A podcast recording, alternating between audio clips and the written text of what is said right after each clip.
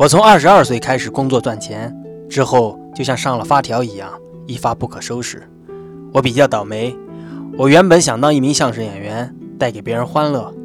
我女朋友说她怀孕了，于是你知道的，我们结了婚，有了孩子。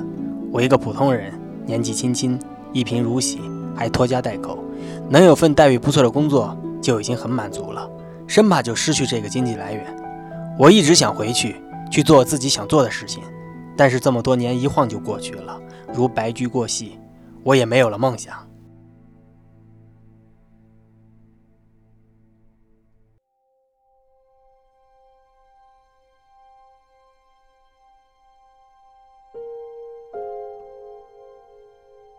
人言道：“鸟之将死，其鸣也哀；人之将死，其言也善。”人是欲求不满的动物，都觉得钱挣得越多越好。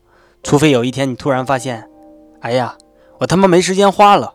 换句话说，就好像在死的那一刻发现自己没有活过，这是多么可怕、多么可悲的事情呀！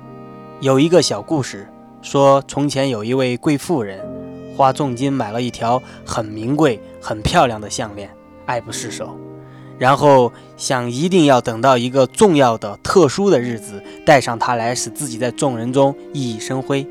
可是，直到他去世的那一天，他都没有找到这么特别的一天来带上他。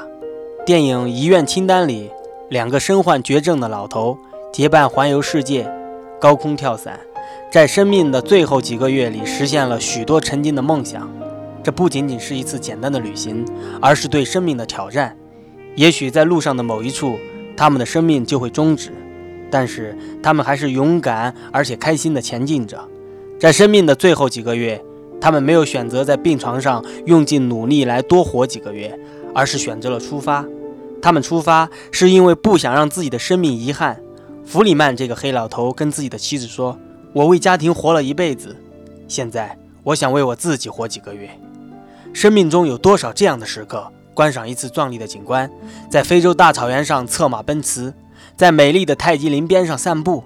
生命中有多少这样的时刻？体验如坠爱河的高空跳伞，感受赛车带来的疯狂刺激，像意气风发的少年般在长城上骑摩托。生命中有多少这样的时刻？爬上金字塔的顶端看日落，在香港的太平山顶喝上一杯，登上这个世界最高峰的顶端。生命中有多少这样的时刻，在肌肤的纹理上留下天长地久的图案？亲吻世间最美丽的女孩，真诚地帮助一位陌生人，甚至可以开怀大笑到流出眼泪。你终于用最后的时间找到了他，你得到了世间的喜悦，你也把喜悦给了世间。去爱吧，像不曾受过一次伤一样；跳舞吧，像没有人欣赏一样；唱歌吧，像没有任何人聆听一样。干活吧，像不需要钱一样；生活吧，像今天是末日一样。我忽然想，如果我的生命只剩下最后六个月，我想要做什么呢？是每天准时上班、准时下班，绞尽脑汁想着办公室的那些尔虞我诈，还是找时间陪着爸爸妈妈说说话，去河边公园放风筝，然后去那些想了无数遍的地方旅行？我想，也许我还会找那些久不联系的大学室友，给他们打一个电话，问一下他们过得好不好，他们的孩子是否都可爱的一如当年的他们。但这些事情，为什么我平时却总抽不出时间来做呢？因为我总觉得我的时间还很漫长，我有足够的时间来做那些重要的事情。然后，生命就这样一天一天的流过去了。